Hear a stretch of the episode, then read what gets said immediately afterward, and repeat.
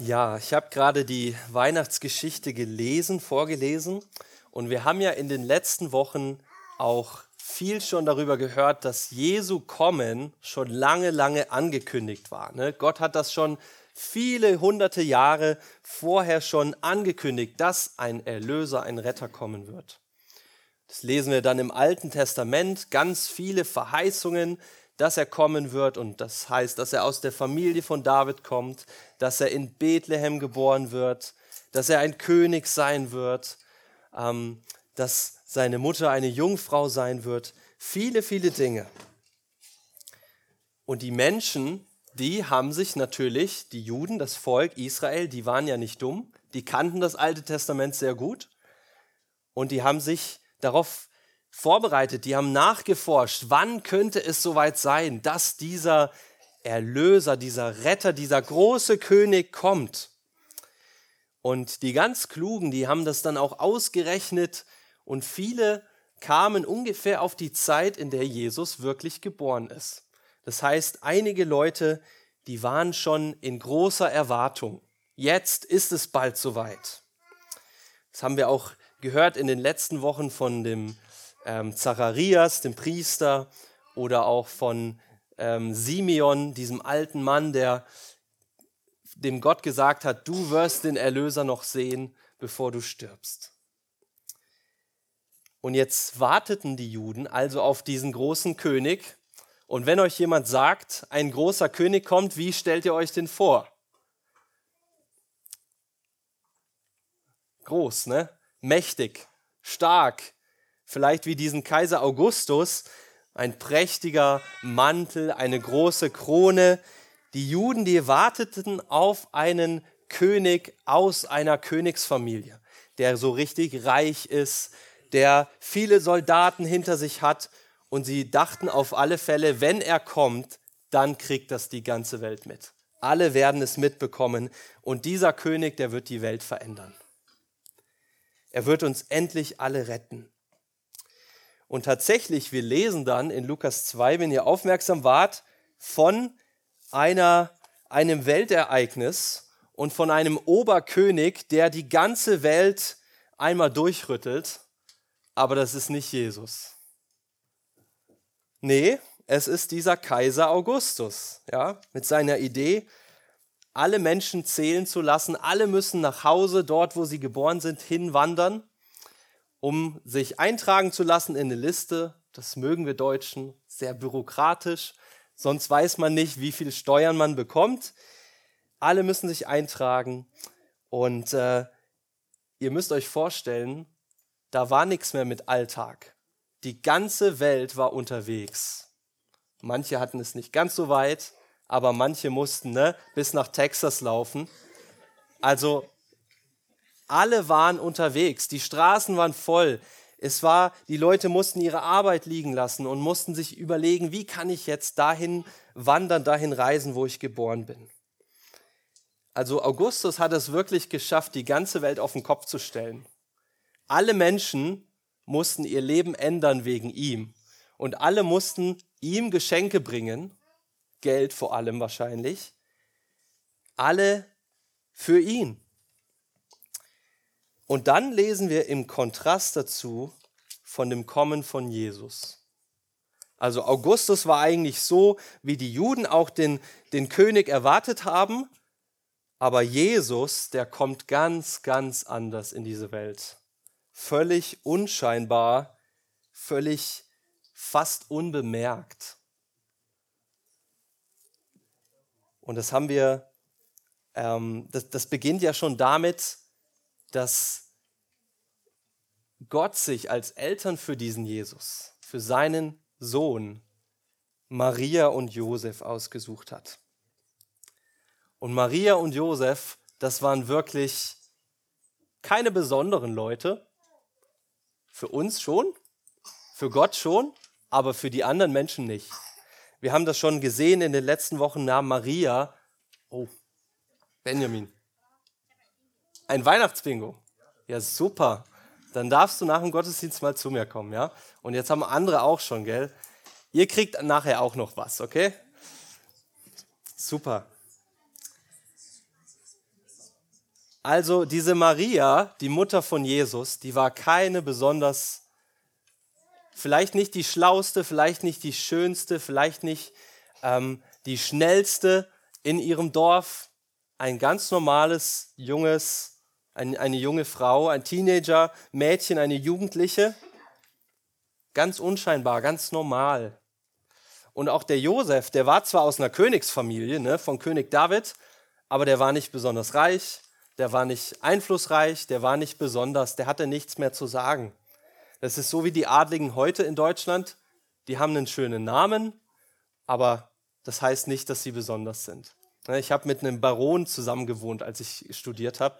Der Baron von Bibra. Er hatte auch eine schöne Burg und einen Siegelring, aber der war ein ganz normaler Mann. Der war nicht besonders reich der war ja wie alle anderen, auch wenn er so einen schönen Titel hatte. Und so war Josef, der war ein Zimmermann, der hat Tische gebaut und Schränke und vielleicht ein Bett, aber so richtig ein König war er nicht. Aber diese unscheinbaren Leute hat Gott sich ausgesucht für seinen Sohn. Und dann geht es weiter, ne? Die Maria und Josef sind auf dieser Reise. Das haben wir, vielleicht haben wir das Bild nochmal, Michael. Ähm, die sind auf dieser Reise und das ist natürlich für die beiden besonders. Aber wenn alle unterwegs waren, dann sind Maria und Josef da nicht besonders rausgestochen. Wir denken immer an die beiden, aber alle waren unterwegs. Das war jetzt nicht besonders, dass sie auch unterwegs waren nach Bethlehem. Genau, diese Reise, gell? Und dann sehen wir auch auf dem nächsten Bild, als sie dann ankommen, keiner beachtet sie, die fallen gar nicht auf, die waren nicht besonders, die werden sogar übersehen. Obwohl Maria schwanger ist, kriegen sie nicht mal ein Zimmer irgendwo oder ein Sofa wenigstens. Sie landen dann in diesem Stall und auch das ganz unscheinbar, kein Platz, wo ein König geboren wird, aber der König der Welt wird wirklich im Stall von Bethlehem geboren und er wird in eine Futterkrippe gelegt. Wer heute ein Kind bekommt, der, der weiß, ne, es gibt so viel, was du dir kaufen kannst und das ist alles sehr teuer, wenn man sich ausstatten will für ein, für ein Baby. Und wir haben die Luxussachen äh, überall, aber Jesus in der Krippe. Und selbst die Geburt ist unscheinbar, die kriegt nicht mal jemand mit. Nicht im Krankenhaus geboren, nicht zu Hause geboren, in einem Stall. Und da waren nicht mal die Oma oder Opa dabei, sondern einfach nur Maria und Josef. Und vielleicht das eine oder andere Tier.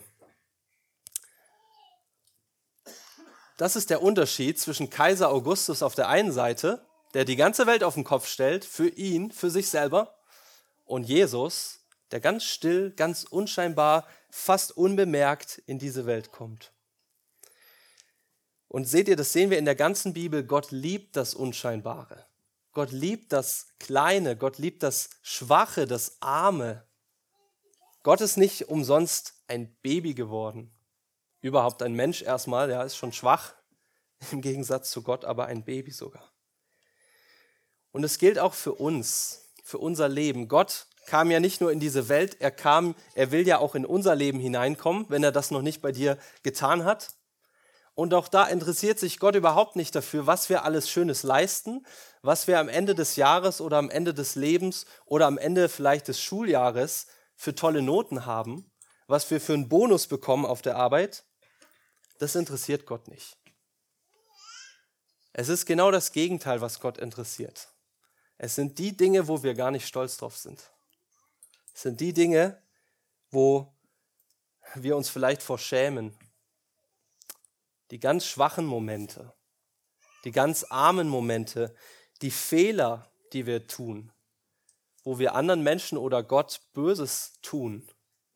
Dafür interessiert sich Gott. Für das Unscheinbare und Schwache. Und genau da beginnt Gottes Rettung. Nicht im Großen, im Prächtigen, im Unscheinbaren. Die Rettung der Welt im Stall von Bethlehem, aber auch in unserem Leben. Da, wo wir gerade unsere Schwäche, gerade das Leid, gerade all das, worauf wir nicht stolz sind, Gott hinlegen und sagen, bitte komm genau dahin. Komm in mein Leben mit all meiner Schwäche, mit all meinen Fehlern, mit all dem, wo ich gar nicht stolz drauf bin. Und dann bitte hilf mir und rette mich. Und genau das tut Gott. Also wir sehen diesen großen Unterschied. Wir haben den Kaiser Augustus und der schafft das wirklich, die ganze Welt auf sich aufmerksam zu machen. Das ist ja eigentlich Jackpot. Alle Menschen müssen ihm was schenken an Weihnachten. Er kann sich alles kaufen, was er will.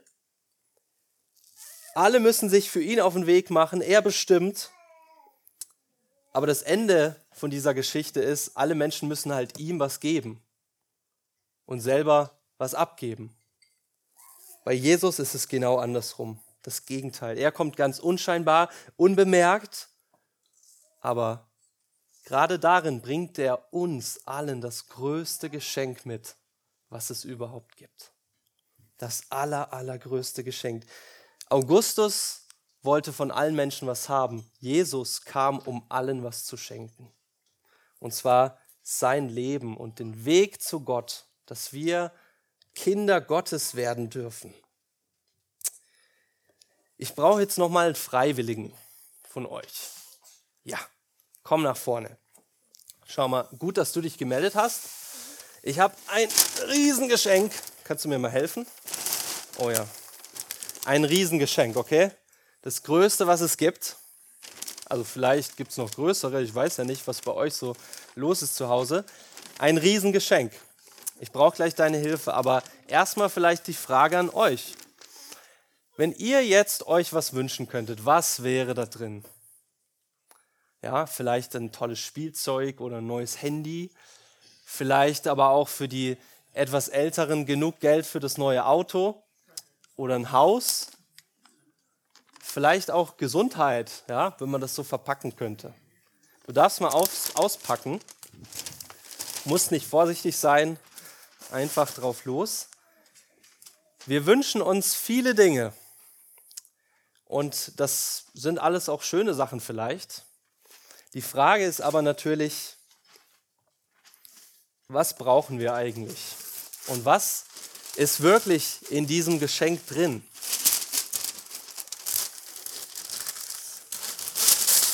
Der Timion schaut mal rein. Levi will auch gucken. Ja, pack, packt mal aus. Du weißt schon, ne? Deine Mama hat es verpackt. ja, einfach aufmachen. Was findet ihr? Tja, ein Jesus-Baby. Seid ihr jetzt enttäuscht? Nicht? Braver Junge. Vielen Dank für eure Hilfe. Ihr dürft euch wieder hinsetzen.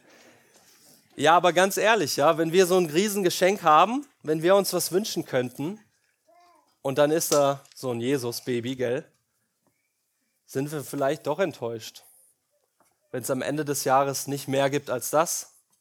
Mal wieder Weihnachten feiern und dann wird von Jesus erzählt, aber der Rest des Lebens ist nicht so, wie ich das will. Aber gerade an Weihnachten dürfen wir und sollten wir diese Botschaft verstehen. Und ich hoffe, dass wir das nicht nur verstehen, dass wir das auch im Glauben annehmen dürfen. Es ist genau das, was wir brauchen. Wir brauchen Jesus. Das ist das größte Geschenk, was du haben kannst überhaupt in deinem Leben. Er, der gekommen ist, um dich zu retten, all deine Schuld, deine Fehler wegzunehmen, damit du mit Gott versöhnt sein kannst. Und zwar für immer und ewig. Jesus kam auf die Welt, um uns mit Gott zu versöhnen. Und das feiern wir an Weihnachten und ich hoffe, dass ihr das mitnehmen dürft, auch wenn nachher vielleicht große Geschenke ausgepackt werden oder auch kleinere. Erinnert euch daran, worum geht es eigentlich? Warum schenken wir Sachen? Es geht darum, dass Gott sich uns zuerst geschenkt hat. Amen.